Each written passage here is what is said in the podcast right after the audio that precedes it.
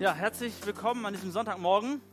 Mein Name ist Alex Blum und ich darf heute die Predigt halten. Vielleicht habt ihr in der Monatsübersicht gesehen, dass heute äh, eigentlich Hartmut Besold vorgesehen war.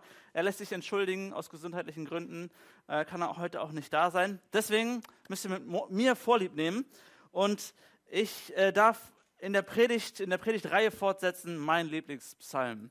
Ich habe vor zwei Wochen über Psalm 23 äh, gepredigt. Uwe hat letzte Woche über Psalm 122 gepredigt und diese Woche geht es um den Psalm 42. Wer sich so ein bisschen auskennt, eigentlich muss man sich nicht groß auskennen, man muss nur lesen können, äh, steht, dieser Psalm ist von den Söhnen Korachs. Die Söhne Korachs, das, ist, äh, das sind so Profimusiker der damaligen Zeit gewesen, so Vollzeitmusiker, die einfach nur Psalme geschrieben haben und jede Menge Musik gemacht haben. Und wenn man Fußnoten auch noch lesen kann, dann stellt man fest, dass eigentlich Psalm 42 und 43 zusammengehören. Das ist, man geht davon aus, dass es damals ein Psalm war.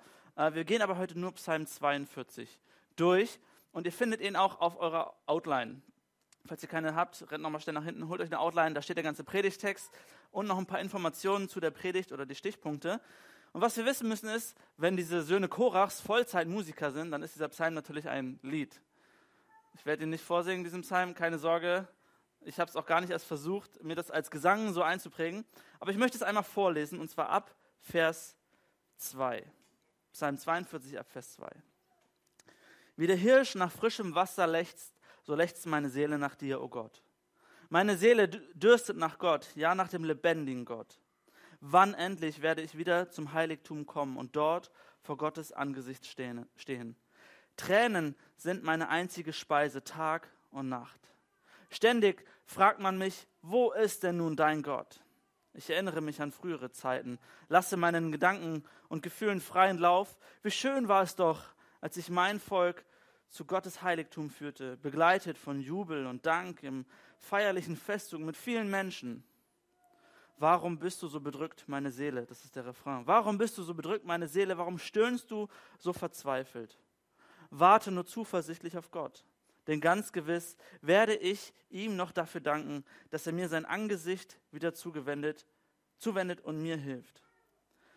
Mein Gott, tiefe Trauer bedrückt meine Seele. In der Ferne des Jordanlandes und des Hermongebirges denke ich an dich. Vom Berg Misar aus gehen meine Gedanken zu dir. Gewaltige Wassermassen brausen und tosen, so als riefe eine Flut die andere herbei. Du hast sie geschickt, deine Wellen und Wogen rollen über mich hinweg. Und dennoch, am Tag wird der Herr mir seine Gnade schenken und in der Nacht begleitet mich sein Lied. Ein Gebet zu dem Gott meines Lebens. Zu Gott, meinem Fels, will ich sagen, das ist wieder der Refrain, warum hast du mich vergessen? Warum muss ich so traurig meinen Weg gehen, bedrängt von meinen Feinden? Der Hohn meiner Feinde zerfrisst mich wie eine tödliche Krankheit. Den, den ganzen Tag spotten sie, wo ist denn dein Gott? Warum bist du so bedrückt, meine Seele? Warum stöhnst du so verzweifelt? Warte nur zuversichtlich auf Gott, denn ganz gewiss werde ich ihm noch dafür danken, dass er mir sein Angesicht wieder zugewendet und mir hilft. Ja, er ist mein Gott. Dieser Psalm ist ein spannender Psalm. Und in der Vorbereitung habe ich so gemerkt, wow, er hebt sich echt von anderen Psalmen ab. Und dazu möchte ich kommen. Denn es geht in diesem Psalm um schwierige Umstände dieses Psalmisten, des Schreibers und seinen Auswegen daraus. Nun, wenn ich so an schwierige Umstände denke, dann denke ich meist an meinen Sport und an mein Workout. Das sind schwierige Umstände, die mir so täglich begegnen. Oh, du musst wieder laufen gehen oder ein bisschen trainieren. Aber um körperliche Wachstumsfortschritte zu erreichen, hey, da braucht man so einen Trainer. Wenn du wenn du fitter werden willst, gesünder werden willst, wenn du, keine Ahnung, dich gesund ernähren willst, dann brauchst du jemanden, der dir sagt, so und so geht's. Keine Ahnung, ob das nur ein Tipp ist von jemandem oder einen richtigen Personal Trainer oder ein Fitnesscenter.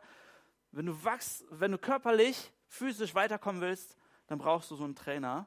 Und auf der anderen Seite, wenn du dich total schlapp fühlst, vielleicht krank bist und körperlich weiterkommen willst, dann brauchst du einen Arzt. So, das eine hilft dir zu wachsen noch besser zu werden, als du gerade bist. Und das andere hilft dir aus deiner schwierigen Situation auch wieder zu wachsen. Das eine ist ein Trainer, das andere ist ein Arzt. Und genauso gibt es auch im Geistlichen Wachstumsschritte, die wir gehen können. Und das eine soll uns helfen, weiterzukommen in dem, was, was wir sind, vielleicht durch Gebet, durch Danksagung, durch andere Leute ehren. Und dann gibt es aber auch Situationen, wo wir echt am Boden sind, wo wir krank sind, wo wir diesen Arzt brauchen, wo wir geistliche Wege, Wachstumsschritte gehen sollten, um wieder auf den Weg zu kommen, um wieder gesund zu werden, um wieder äh, mit schwierigen Lebensphasen zurechtzukommen. Und das Ding ist, wir werden das gleich sehen, dies hier ist ein Psalm, wo es echt um Schwierigkeiten im Leben geht. Und wir wissen nicht, was wir dann manchmal tun sollen, aber uns begegnen alle diese schwierigen Lebensphasen. Und ich möchte zur Einleitung nur ein bisschen den Umstand erklären, wie der Psalmist dazu kommt, dass er so, einen Psalm schreibt. Das erste, was wir lesen im Psalm, äh, Psalm 42, Vers 2 steht, wie der Hirsch lechzt, oder wie der Hirsch nach frischem Wasser lechzt, lechzen ist ein schlimmes Wort, so, so lechzt meine Seele nach dir, o oh Gott. Wir müssen wissen, Hirsche sind nicht dumm, wenn Hirsche Durst haben, gehen sie was trinken. Okay? Nicht so wie Schafe, die nicht wissen, was sie essen sollen und so, sondern Hirsche, wenn sie Durst haben, gehen sie einfach was trinken. Dieser Hirsch ist am Verdursten. Wir stellen uns vor, irgendwo äh, im, im, in der Sommerhitze ist er, ist er unterwegs und braucht eine frische Abkühlung, einfach nur ein bisschen kaltes Wasser, geht an diesen Wasserbach und findet ihn einfach nur ausgetrocknet wieder. Alles tot, alles leer. Er sagt, wie der Hirsch nach diesem Wasser lechzt, lechzt meine Seele nach dir, o oh Gott. Der Psalmist vergleicht sich hier mit diesem Hirsch und sagt, ich bin dieser Hirsch, der zu diesem Wasser kommt und es ist einfach nur trocken, es ist einfach nur tot, es ist nichts da, es ist dürr, es ist ausgetrocknet und Gott ist dieser ausgetrocknete Bach, dieser ausgetrocknete Fluss, dieses ausgetrocknete Wasser, wo einfach nichts ist. Der Hirsch hat Durst und er findet einfach nichts. Äh, Vers 3. Meine Seele dürstet nach Gott, ja nach dem lebendigen Gott. Das bedeutet nicht, dass der Psalmist hier irgendwie den Glauben an Gott verloren hat. Er glaubt an Gott, er sieht ihn nur nicht, er, er findet ihn nicht, er, er, er begegnet diesem lebendigen Gott nicht. Vers 3 geht weiter. Wann endlich werde ich wieder zum Heiligtum kommen und dort vor Gottes Angesicht stehen? Er fragt sich, wann werde ich wieder dieses Gesicht Gottes sehen? Angesicht, Gesicht, wann werde ich Gott wieder eins zu eins begegnen können? Er kennt dieses Gefühl. Er kennt, dass er weiß, wonach er da sucht. Und dann Vers 6. Warte nur zuversichtlich auf Gott, denn ganz gewiss werde ich ihm noch dafür danken, dass er mir sein Angesicht wieder zuwendet und mir hilft. Ich glaube, diesem Psalmist ist schon klar, hey, dieser Gott, den gibt es überall. Diesen Wasserbach, ich kann überall zu diesem Wasserbach gehen, aber er findet ihn in diesem Moment nicht. Diese Begegnung, diese Beziehung, er, er hat kein Gefühl, da ist nichts, was in seiner Seele wieder, wieder klingt, da ist nichts, was da schwingt. Diese Realität Gottes, die ist nicht mehr vor seinen Augen. Das, was ihm Sicherheit schenkt, was ihm Ruhe schenkt, was ihm Geborgenheit schenkt, das, was seine Seele berührt, ist es nicht mehr da. Er fühlt sich tot und leer. Er hat aber nicht seine Beziehung er hat seine, seine Beziehung, sein, sein, sein Gegenüber von Gott verloren, aber nicht seinen Glauben. Und jetzt kommt das Spannende an diesem Psalm, wenn wir das mal so vergleichen, dann haben wir schon viele Psalme gelesen, wo Leute gesagt haben, Gott, ich spüre dich nicht mehr, wo bist du nur, ich fühle mich verlassen von dir und, und im nächsten Moment bekennen sie erstmal ihre Schuld. Sie sagen, ja, ich weiß, ich habe auch das und das Vergehen, bitte vergib mir, es tut mir leid, was ich getan habe. Sie, sie kommen erstmal vor Gott und, und drücken ihre Schuld aus und, und bekennen, dass sie Fehler gemacht haben dieser Psalmist sagt, da ist eine tiefe Trockenheit, eine tiefe Dürre, aber ich habe nichts falsch gemacht. In diesem Psalm lesen wir nichts von wegen, es tut mir leid oder ich habe das und das verbockt. Wir lesen nichts von seiner Schuld oder seiner Reue, weil er nichts falsch gemacht hat. Und das macht diesen Psalm so besonders. Wenn wir etwas falsch gemacht haben, dann haben wir häufig so zwei Tendenzen. So als typischer Deutscher in unserer deutschen Kultur, wenn etwas falsch läuft, fragen wir, wer ist schuld? Wer hat den Fehler gemacht? War es Yogis Fehler oder Kroos oder Özil? War es Gomez? Wer muss jetzt gehen? Wer war schuld? Wer muss gekickt werden? Im Geistlichen läuft das ganz genauso. Wenn, du, wenn mir jemand begegnet und sagt, Alex, ich fühle mich innerlich total ausgelaugt und äh, total, ich, mir fehlt diese Beziehung zu Gott. Ich, ich glaube an diesen Gott, aber diese Beziehung fehlt. Das Erste, was ich so innerlich frage, und vielleicht könnt ihr euch damit identifizieren, das Erste, was man so denkt, ist, liest du denn noch deine Bibel? Betest du denn auch zu Gott? Bist du denn, bringst du ihm deine Anliegen? Hast du deine Sünden bekannt? Hast du mit Vollmacht gebetet? Hast du, Gott, hast du dich unter Gottes Schutz gestellt? Welche geistlichen Knöpfe hast du alles vielleicht nicht gedrückt? Das ist so dieses Erste. Was ist falsch gelaufen? Was hast du falsch gemacht? Das Zweite, unsere zweite Tendenz ist, wir ignorieren. Ich bin sehr gut im Ignorieren. Erst war es noch ein Husten, dann ist es eine Lungenentzündung. Das ist bei mir noch nicht so passiert. Aber erst war es nur der Rücken irgendwie beim Holzhacken, aber dann war es Bandscheibenvorfall. Mein, mein äh, Ding ist vor allem beim Auto. Erst hat es noch so geklappert im Auto und hinterher war es doch ein Schaden von 1000 Euro. Hätte man den Schlauch nicht gleich wieder an, angedockt, dann müsste man jetzt nicht den kompletten Turbolader erneuern. So, dieses Ignorieren, ich weiß, da läuft was falsch, aber entweder wir fragen, wer ist schuld, oder wir ignorieren es einfach. Das sind unsere Tendenzen. Und ich möchte Gründe dafür nennen, warum man sich vielleicht so fühlen könnte. Und bei dem Ganzen müssen wir sehr vorsichtig sein, denn ich sage nicht, du fühlst dich jetzt so und das und das ist der Grund davon. Kein, kein Rückschluss, du, du hast im Moment so eine leere Trockene und bei Trockenheit und das ist der Grund deswegen, sondern ich möchte versuchen, andersrum Schuh draus zu machen, sondern und zu sagen, es gibt die und die Sachen, die du vielleicht im Leben tust und diese können zu dieser Trockenheit führen. Okay, das ist wichtig. Ich sage nicht, du fühlst dich so und deswegen, und das ist der Grund, sondern das sind Gründe, das sind Auslöser, die zu dieser Trockenheit, zu dieser Dürre führen können. Das erste ist eine Unterbrechung der Gemeinschaft. Wir haben das in Vers 5 gelesen, wo es heißt, ich erinnere mich an frühere Zeiten. Lasse meinen Gedanken und Gefühlen freien Lauf. Wie schön war es doch, als ich mein Volk zu Gottes Heiligtum führte, begleitet von Jubel und Dank im feierlichen Festzug mit vielen Menschen. Der Psalmist erinnert sich, wow, wie cool war das. Damals, als wir noch die alten Lieder gesungen haben. Damals, als noch alles besser war. Damals in dieser kleinen Gruppe, wie auch immer. Und dann Vers 7, mein Gott, tiefe Trauer bedrückt meine Seele. In der Ferne des Jordanlandes und des Hermongebirges denke ich an dich. Von, vom Berg Misar aus gehen meine Gedanken zu dir.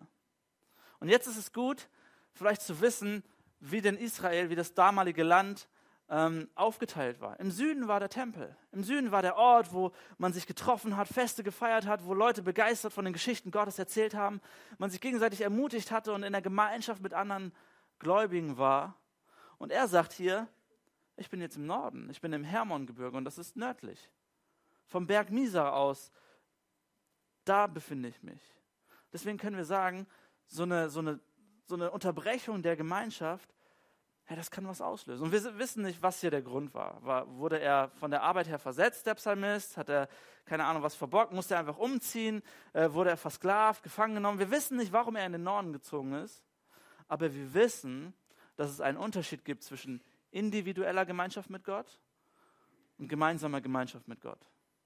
Es gibt einen Unterschied zwischen zusammen mit anderen Leuten Bibel lesen und für dich alleine Bibel lesen. Das ist beides gut, das ist beides richtig. Es gibt einen Unterschied zwischen, wir beten hier als Kirche zusammen, vielleicht durch die Lieder oder durch gemeinsame Gebete in der Klein Kleingruppe, wie auch immer. Und es gibt auch, dass du für dich allein in deinem Zimmerlein, in deinem Kämmerlein, erinnere dich an die Predigt von vor drei, vier Wochen über Kommunikation mit Gott, allein mit Gott redest. Und beides hat seine Berechtigung, aber beides ist auch wichtig. Und dieser Psalmist erinnert sich, wow, das mit den tollen Festen, das war cool. Diese Gemeinschaft, das war richtig gut. Das, was ich zusammen erlebt habe, was wir zusammen erlebt haben, aber jetzt ist es nicht mehr da. Und ich glaube, das ist, ich weiß nicht, ob es eine, eine Krankheit von unserer deutschen Kultur ist. Dieser Individualismus hat sehr viele Vorteile, aber auch sehr viele Nachteile. Da, wo wir denken, ich kann das alles schon alleine. Wir denken immer, wow, ich, ich krieg das auch alleine. Ich kann auch alleine zu Hause ein guter Christ sein. Kannst du nicht. Kannst du nicht. Es gibt kein Alleinsein, alleines Christsein außerhalb von der, von der, in der Bibel gibt es kein, keine Menschen, die alleine Christ leben, es sei denn, sie sind gefangen. Die, die, die Bibel sagt, dass Christsein ist immer in Gemeinschaft. Es ist so wichtig, dass wir in unseren kleinen Gruppen Gemeinschaft pflegen. Dass du, wenn du Christ bist, nicht sagst, ich regle das Ding allein zu Hause und einmal im Jahr Weihnachten bin ich dann da. Es ist so wichtig, dass du regelmäßig Gottesdienst besuchst. Wenn du sagst, ich kriege das alleine alles hin, wer, wer, wer korrigiert dich dann zu Hause? Wer sagt dir denn, was vielleicht richtig läuft in deinem Leben, falsch läuft? Wer ermutigt dich denn? Wer unterstützt dich denn? Wer, von wem bist du jünger oder, oder was auch immer? Wir können nicht alleine Christ sein. Das ist Punkt eins, eine Unterbrechung der Gemeinschaft. Zweiter Grund für diese Trockenheit, für diese Dürre könnte sein Enttäuschungen des Lebens. Normalerweise in den Psalmen finden wir zum Beispiel David, der berichtet, wow, ich bin total bedrängt, die wollen mir alle an, an, äh, ans Leben, sie wollen Haut und Haare wollen sie von mir haben. Sie haben alle mal irgendwelche Killer im Rücken. Aber der Feind, den dieser Psalmist hier hat, Vers 4, da heißt es, ständig, ständig fragt man mich, wo ist denn nun dein Gott? Das ist das, was seine Feinde sagen. Sie wollen ihm nicht ans Leben. Das geht ins Herz. Das geht in die Seele. Wo ist denn dein Gott? Was hast du noch aufzubeten? Was ist, wie kannst du jetzt hier das Ganze, die Situation erklären? Vers 10 heißt es, zu Gott, meinem Fels, will ich sagen, warum hast du mich vergessen? Warum muss ich so traurig meinen Weg gehen, bedrängt von meinen Feinden? Wir wissen auch hier nicht, was ist diesem Psalmisten widerfahren. Warum sind seine Feinde so drauf? Warum feinden sie ihn an? Sie wollen ihm nicht ans Leben, aber sie sagen, wo ist dein Gott? Und enttäuschende Ereignisse können diese Fragen aufwerfen. Enttäuschende Ereignisse in deinem Leben können dies auslösen. Du wirst, du wirst nie im Leben diese Frage stellen, wo ist dein Gott, wenn dir diese Dinge nicht passiert sind. Und ich darf das aus dankbarem Herzen sagen, ich musste diese Frage noch nicht stellen, Gott, wo bist du? Vielleicht für Kleinigkeiten, aber noch nicht dieses tiefe innere, Gott, du hast mich verlassen. Wenn Menschen auf dich zukommen und sagen, wenn es diesen Gott gibt, wenn er doch so toll ist, wenn du ihm doch dein Leben gegeben hast, wenn er doch das alles ist, was dich so beschäftigt, wenn er doch für dich ist, warum ist das dann in deinem Leben passiert? Dann bist du vielleicht an so einem Punkt angekommen. Dann bist du an diesem Punkt angekommen, wo traurige, wo schlimme Ereignisse in deinem Leben sind, Enttäuschungen deines Lebens sind und du dir die Frage stellst, wo ist dieser Gott? Und dann kann es sein, dass du in diese Dürre, in diese Trockenheit abstürzt. Dinge gehen falsch und sie sind nicht einfach zu erklären. Und das ist auch nicht die Predigt dafür zu erklären, warum schlimme Dinge in deinem Leben passieren, aber sie passieren. Sie passieren. Punkt 3 lautet körperliche Entbehrung.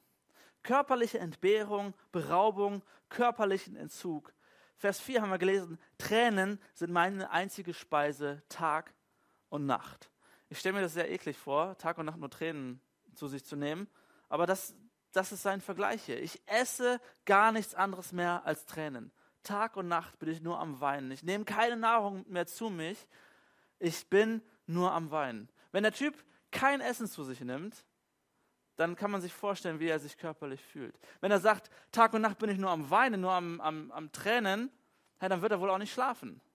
Das heißt, der Typ ist körperlich komplett ausgezehrt. Kein Essen, kein Schlafen und ohne Essen und Schlafen bist du einfach körperlich am Ende.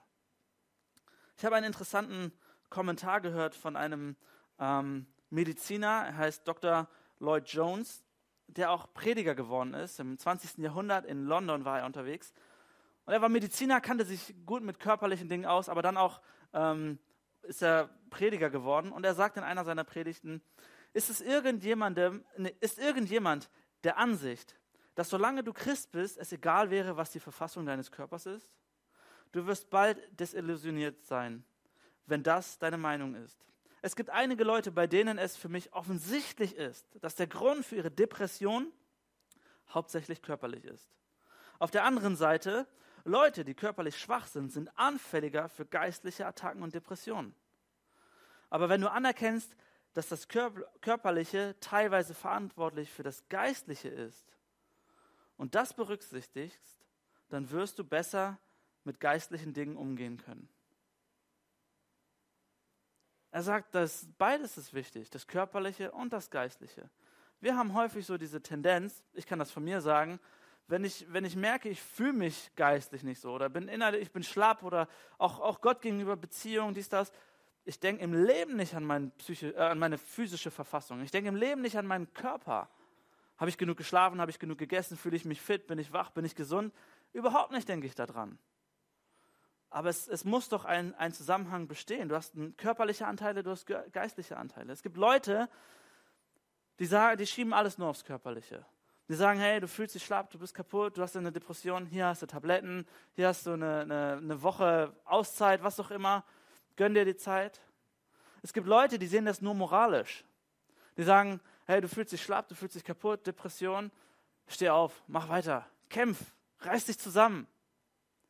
Und dann gibt es Leute, die sehen das alles nur so psychologisch, emotional. Hey, du fühlst dich nicht so schlapp. Ich lass mich dich ermutigen. Ich höre dir zu. Komm, wir reden zusammen. Und ich höre dir nochmal zu und wir reden wieder. Ich unterstütze dich und ich höre dir weiter zu. Ich glaube, die Bibel zeigt uns, du hast einen emotionalen Anteil. Du brauchst Freunde. Du hast einen körperlichen Anteil. Vielleicht brauchst du auch mal Medizin. Vielleicht brauchst du auch mal einen Fitnessplan. Du hast auch genauso einen geistlichen Anteil. Du brauchst Wahrheit Gottes. Ganz einfach. Und es ist das Schlimmste, wenn du einseitigen Christen begegnest. Einseitigen Christen, die immer nur alles mit der einen, einen Hälfte der Wahrheit irgendwie erklären. Ich glaube, dass unser Gott ein Gott der Balance ist, der alle Lebensbereiche in uns geschaffen hat und auch für den Ausgleich für alle Lebensbereiche schafft. Das sind also die drei Dinge, die dazu führen können. Und jetzt wollen wir Jetzt wollen wir uns angucken, was der Psalmist tut, um da wieder herauszukommen. Das lesen wir nämlich auch in dem Psalm. Drei Dinge, die er schon umgesetzt hat, die er schon getan hat. Und das erste ist, ah, nee, vier Dinge, vier Dinge, die der Psalmist tut. Er schüttet sein Herz aus. Das ist Punkt eins. Er schüttet sein Herz aus. Das lesen wir in Vers 5, wo es heißt, ich lasse meinen Gedanken und Gefühlen freien Lauf. Also ich bin, häufig schon erwähnt, nicht so der emotionalste Typ. Wenn ich meinen Gedanken und Gefühlen freien Lauf lasse, dann schütte ich, schütte ich wirklich mein Herz aus. Wenn ich wirklich rauslasse, was in meinen Gedanken und Gefühlen ist, dann, dann bringe ich alles raus. Dann sage ich Gott alles. Dann bin ich komplett ehrlich. Und sein Problem ist, dass er sagt, Gott, ich, ich fühle nichts. Ich spüre da nicht. Das, die, die Lieder, das spricht mich alles nicht mehr an. Die Predigt hier vorne in der MG, das spricht mich alles nicht an. Die Gebete, ist mir alles egal. Die Gemeinschaft, ich, es, es hat keinen Widerhall in mir. Und ich möchte dir sagen, wenn du dich so fühlst, wenn du heute hier sitzt und du fühlst diese innere Trockenheit, innere Leere, dann schütte dein Herz aus. Sei ehrlich mit Gott. Schütte deine Seele aus. Gott kennt dich eh. Sei ehrlich mit Gott. Und du sagst, ich, ich fühle aber nichts. Wie soll ich mit jemandem reden, dem, dem ich nichts fühle gegenüber? Wenn du ihm nichts sagen kannst, diesem Gott, dann sag ihm, dass du ihm nichts sagen kannst. Schütte dein Herz aus, schütte deine Seele aus. Sag ihm, dass du nichts fühlst. Das zweite ist, der Psalmist analysiert seine Hoffnung. Ich habe gesagt, das ist wie ein Lied aufgebaut und so gibt es auch Refrains in Vers 6, Vers 12 und auch in Vers 5 von Kapitel 43. Und Vers 6 möchte ich nochmal lesen. Da heißt es, warum bist du so bedrückt, meine Seele? Warum stöhnst du so verzweifelt? Warte nur zuversichtlich auf Gott. Das sagt er sich zu seiner Seele. Und wir sehen, dieser Psalmist fragt gar nicht nach seiner Schuld. Er sagt nicht, Gott, meine Seele, warum bist du so bedrückt? Könnte das Schuld sein? Habe ich was falsch gemacht? Gott, bist du sauer auf mich oder sowas, sondern er fragt seine Seele, er, er hinterfragt seine Motive. Er sucht nicht nach Schuld, sondern er sucht das, worauf er seine Hoffnung gesetzt hat. Warte nur zuversichtlich auf Gott. Er, er reflektiert seine Hoffnung und sagt, hey, dieses Warten, harre darauf. Habe ich vielleicht auf etwas anderes geharrt? Habe ich meine Zuversicht auf irgendwas anderes gesetzt als auf diesen Gott? Warum, Seele, bist du so bedrückt? Er sucht das, worauf er seine Hoffnung gesetzt hat. Und ich glaube, wenn wir so geistlich, spirituell trocken sind, innerlich ausgelaugt und fertig sind, dann ist es der beste Moment, dein Herz zu erforschen nach deinen Motiven, nach deiner Hoffnung. Hast du deine Hoffnung vielleicht auf falsche Dinge gesetzt? Deine Hoffnung vielleicht auf Menschen gesetzt, die dich früher oder später eh enttäuschen werden? Hast du deine Hoffnung auf, auf deine Finanzen gesetzt, auf deine Versicherung gesetzt, auf deine Ehe gesetzt, auf, auf deinen Arbeitgeber gesetzt, auf deine eigene Leistungsfähigkeit gesetzt. Ich weiß es nicht. In den Zeiten, wo wir am Ende sind, ist es das Beste, unsere Hoffnung, unsere Zuversichten, unsere, Motive, unsere Motive zu überprüfen. Da wird unsere Hoffnung erst richtig offenbar. Der dritte Punkt, er erinnert sich an Gottes Handeln. Er sagt, meine Seele ist so tief betrübt und dennoch werde ich mich erinnern. Vers 8. Und dennoch am Tag wird der Herr mir seine Gnade schenken und in der Nacht begleitet mich sein Lied, ein Gebet zu dem Gott meines Lebens. Er erinnert sich an diese Zeiten bei dem Tempel, bei seinem Volk und sagt, das war gut. Das hat mir gut getan. Er denkt an die bedingungslose Liebe zu, von, diesem, von diesem Gott und erinnert sich an das, was geschehen ist. Und das soll auch für dich heute so der Punkt sein. Erinnere dich an Gottes Handeln. Das, wo Gott dir deine Rettung geschenkt hat wo Gott dir Liebe geschenkt hat, wo er dich festgehalten hat, wo er dir Nähe geschenkt hat, wo er dich wieder aufstellt. Erinnere dich an diese guten Dinge und sei auch darin ehrlich. Wenn du dein Herz vor Gott ausschüttest mit deinem ganzen Leid, dann versuche auch ehrlich zu sein mit dem, was Gott dir vielleicht Gutes getan hat. Erinnere dich an Gottes Handeln. Und dann kommt Punkt 4, und das ist für mich so der Kern dieses Psalms und der Kern dieser Predigt. Er predigt zu seinem Herzen. Er predigt zu seinem Herzen. Alles, was er gelernt hat, predigt er jetzt zu sich selbst. Wir haben gesehen, es gibt drei Refrains. Und diese Refrains, die predigt er nicht zu anderen. Er sagt nicht, hey, erklärt mir mal, warum ist mein Herz so aufgelöst, meine Seele so betrübt. Er klagt auch nicht Gott an, er predigt das nicht Gott gegenüber und sagt, Gott, was ist hier los mit meinem Leben? Warum ist meine Seele so betrübt? Sondern er fragt sich, er predigt zu sich selbst und sagt, warum bist du so auf, aufgelöst, meine Seele? Warum bist du so betrübt, meine Seele? Also erstens, er hört auf sein Herz, er schüttet es komplett aus. Zweitens, er analysiert seine Hoffnung. Drittens, er erinnert sich an all das Gute. Aber dann hört er damit auf. Dann stoppt er. Er fängt an, zu seinem Herzen zu reden. Warum bist du so betrübt, mein Herz? Ich weiß nicht, wie es dir so geht, ob du vielleicht wie ich manchmal morgens aufwachst und du, dir gehen schon tausend Gedanken durch den Kopf und alles läuft vielleicht auch doof im Moment und du fragst dich, warum dies, warum das, warum jene Rechnung, warum noch der Termin, warum ist das schon wieder, warum haben, warum dieser Kommentar und dir gehen so Dinge in deinem Herzen, äh, deinen Gedanken durch den, durch den Kopf und, und alles beschäftigt dich und irgendwann, hoffentlich morgens, kommt dieser Punkt, wo du einfach mal sagen musst, stopp, reicht jetzt. Ich lasse mir nicht den ganzen Tag von diesen Gedanken vermiesen. Du sagst, Herz, halt jetzt die Klappe, hör mir zu. Und du predigst zu deinem Herzen und sagst, es ist halb so wild, Alex, du kommst doch schon irgendwie durch, du hast schon Schlimmeres erlebt, ähm, es gibt einen Ausweg, Gott kümmert sich um Dinge und so weiter. Der Punkt, der da ist, wo du sagst, es reicht jetzt. Und du musst zu dir selbst das sagen, zu dir selbst die Wahrheit sagen. Und ich habe festgestellt, gerade so als, als Pastor ähm, oder auch mit Freunden, wenn es um Seelsorge geht, du kannst nur zu Leuten reden, wenn du ihnen auch zugehört hast. Du kannst nur zu Leuten reden, wenn du ihnen auch richtig zugehört hast. Du musst erstmal wissen, was sind denn ihre Fragen? Was sind denn ihre Anliegen? Was sind ihre Schwächen? Was sind ihre Ängste, ihre Gedanken, ihre Sorgen? Du kannst nur den Leuten wirklich helfen, zu ihnen reden, wenn du ihnen auch mal zugehört hast. Und wenn sie dir so alles offenbart haben und gezeigt haben und gesagt haben, dann muss auch irgendwann der Punkt kommen, wo du vielleicht als Seelsorger, wo ich als Prediger dann sage, so, jetzt, jetzt hör mir mal zu. Nicht im Bösen, sondern hey, ich habe ich hab eine gute Antwort darauf. Jetzt stoppst du und ich rede. Erstens, Her dem Herzen, all, im Herzen alles ausschütten, vor Gott alles ausschütten. Zweitens, falsche Hoffnung analysieren. Drittens, an das Gute erinnern. Und viertens, zu seinem Herz sagen, jetzt hörst du mal zu, ich habe was für dich. Und ich muss sagen, ich finde es richtig schwierig, zu Leuten zu reden und zu wissen, was sie brauchen. Ich meine, das Reden fällt mir nicht schwer. Ich stehe hier. Aber Leuten konkret in ihrer Situation sofort zu helfen, mir fällt das richtig, richtig schwer. Leuten eine Stunde lang zuzuhören und dann, dann zu sagen, was brauchst du denn jetzt? Innerlich denke ich so, Gott, ich habe jetzt zehn Minuten, die er mir vielleicht zuhört. Was braucht dieser Mensch denn? Man muss sehr, sehr gut zuhören. Und wie kann ich meinem Herzen in solchen Momenten das Richtige predigen? Wie kann ich meinem Herzen nicht mit Moral begegnen und sagen, Alex, jetzt reiß dich mal wieder zusammen?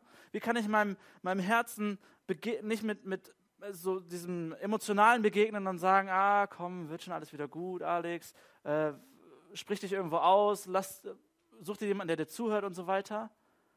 Wie kann ich meinem Herzen begegnen und, und sag, nicht sagen, ey, du musst dich einfach mehr anstrengen, nimm, nimm dir eine Ruhezeit oder, oder sowas? Wie kann ich zu meinem Herzen die Wahrheit predigen, die das Herz braucht, um mit solchen trüben, solchen dunklen, solchen düsteren, solchen trockenen Situationen zurechtzukommen? Unser Proble größtes Problem ist doch häufig, dass wir vor Gott stehen und sagen, ja, Gott hat mich eh aufgegeben. Das, was ich getan habe, Gott hat doch eh keinen Bock mehr. Gott ist nicht mehr da und das ist ja auch irgendwie logisch, ist nachvollziehbar. Was ich getan habe, kein Wunder. Ich bin eh ein Idiot, ich versage ständig, ich, ich bin unzulänglich, ich bin nicht ausreichend, Gott hat mich weggestoßen. Wenn ich eins gelernt habe, dann ist es das, das Evangelium, dass Jesus Christus die Antwort auf alles ist. Und wir lernen das in der Kinderstunde. Jede Antwort Jesus, aber es ist wirklich Jesus. Es ist wirklich Jesus. Wie kannst du das Evangelium zu deinem Herzen predigen?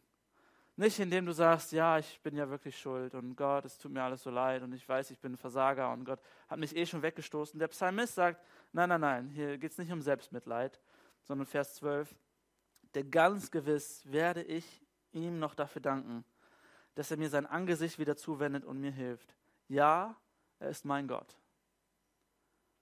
Ich möchte dich einladen, vielleicht mal diesen Psalm 42 zu lesen und dann denk an denjenigen, der wirklich am Verdursten ist. Denjenigen, der im Neuen Testament am Kreuz hängt und wirklich am Verdursten ist.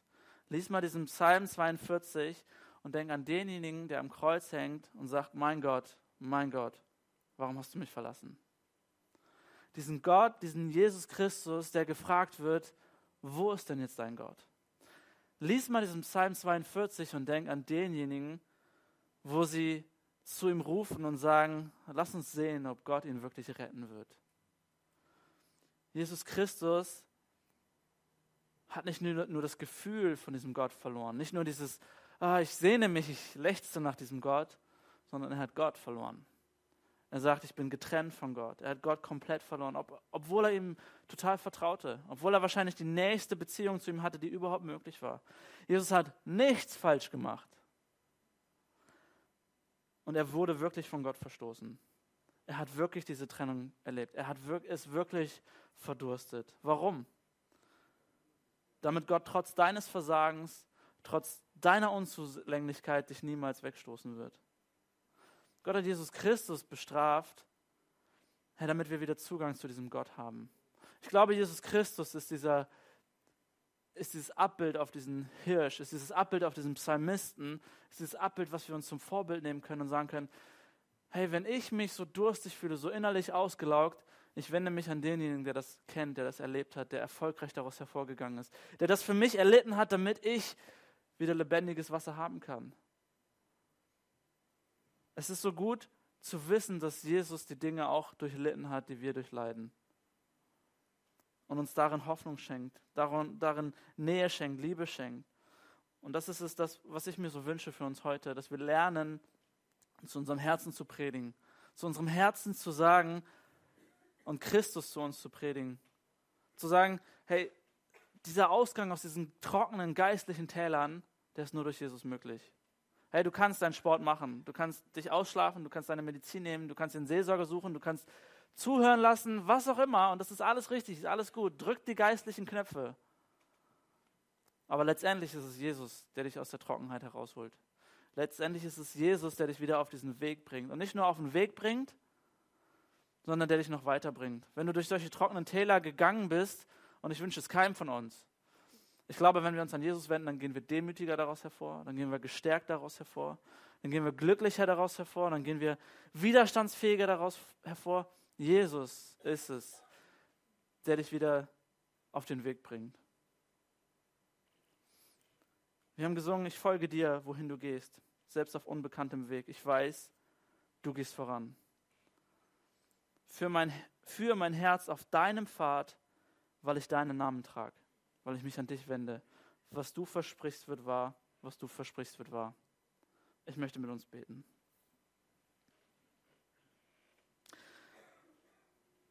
Gott, ich möchte dich bitten, Herr, dass du uns Trost schenkst, gerade in diesen trockenen Phasen. Ich möchte dich bitten für jeden, der heute hier ist und sagt, ich fühle mich genauso wie dieser Psalmist, wie dieser Vergleich mit dem Hirsch, der, der irgendwas sucht, aber nichts finden kann. Und ich möchte dich bitten, dass gerade da, wo vielleicht Leute sind, die auch sagen, ich, ich kann keine Schuld bei mir finden. Das ist nichts, was ich irgendwie falsch gemacht habe. Komm du, Herr. Schenk du neues Vertrauen, dass deine Gegenwart wiederkommt, dass dein Angesicht wieder zu sehen ist. Ich bitte dich, hilf uns, dass wir uns nicht noch weiter distanzieren, wenn wir schon diese Distanz zu dir wahrnehmen. Ich bitte dich darum, dass du uns hilfst, unser Herz ehrlich vor dir auszuschütten, ehrlich zu sein, zu wissen, du kennst uns eh und du hast nur das Beste für uns da. Ich bitte dich darum, dass du uns hilfst, unsere Hoffnung, unsere, ja, unsere Motive zu überprüfen und ehrlich zu sein. Wo haben wir vielleicht unsere Hoffnung falsch gesteckt? Dass wir uns erinnern an all das Gute, was du uns bereits geschenkt hast. Und dass wir lernen, am Ende zu unserem Herzen zu reden, die Zuversicht, die du uns schenkst. Jesus Christus, den du für uns gegeben hast. Dass wir Jesus in unserem Herzen neu aufnehmen, neu wahrnehmen, uns an ihn wenden und ihm, ihm unsere Last und unsere, ja, unsere Bedrücktheit schenken, geben. Bitte dich darum, dass du uns darin hilfst. Lass uns lernen, unseren Blick auf Christus auszurichten. Zu wissen, er kennt unsere Ausgetrocknetheit. Er kennt diese Trennung. Er kennt diese Frage, wo ist dein Gott? Und ich möchte in diese Runde fragen, während alle Augen geschlossen sind und keiner irgendwie hin und her schaut. Bist du heute hier und du, du möchtest diesen einen Schritt auf diesen Jesus zugehen? Vielleicht heute zum allerersten Mal in deinem Leben, dass du sagst, ich, ich, ich kenne dieses Angesicht Gottes gar nicht. Ich weiß gar nicht, wie es sich anfühlt, von diesem Bach zu trinken. Ich weiß gar nicht, wie es sich anfühlt, innerlich wieder frei und, und lebendig und frisch zu sein. Ich möchte dich einladen, wenn du heute hier bist. Streck doch kurz deine Hand und dann möchte ich ein Segensgebet für dich einfach aussprechen. Dankeschön.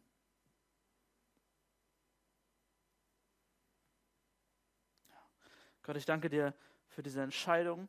Ich danke dir dafür, für diese Person, die sich gemeldet hat und damit ein Zeichen dir gegeben hat. Ein Zeichen dir gegeben hat, dass du sie berühren sollst. Ich bitte dich darum, Herr, dass du deinen dein, dein Segen ausgießt, Herr, dass du Freude schenkst, dass du Frieden schenkst, dass du diese innere Trockenheit, dieses Ausgelaugtsein, dass du das wegnimmst, dass du das füllst mit deinem Heiligen Geist. Ich bitte dich darum, dass diese Person lernt, ihr Herz vor dir auszuschütten, ihre Hoffnung zu, zu analysieren, sich zu erinnern an all das Gute, was du schon getan hast und dann aber auch zu ihrem Herzen zu reden, es gibt diesen Jesus, es gibt diesen Gott. Es ist ein, ein liebender Gott, der sich um, um mich kümmert. Ich bitte dich darum, dass du diese Person auf diesem Weg zu dir viel mehr ziehst, als dass sie gehen muss. Viel mehr trägst, als dass sie selbst gehen muss. Ich danke dir dafür, dass du ein liebender Gott bist. Und ich möchte dich auch für alle anderen bitten, hilf uns, dass wir Christus zu uns selbst predigen. Hilf uns, dass wir die Wahrheiten, die du ausgesprochen hast, die du uns gibst, dass wir sie immer wieder zu Herzen nehmen und unserem Herz ehrlich sagen, was Sache ist. Danke, dass du an uns dran bleibst. Danke, dass du uns nicht aufgibst und dass du uns wieder zu frischen Quellen und Weideplätzen führst. Amen.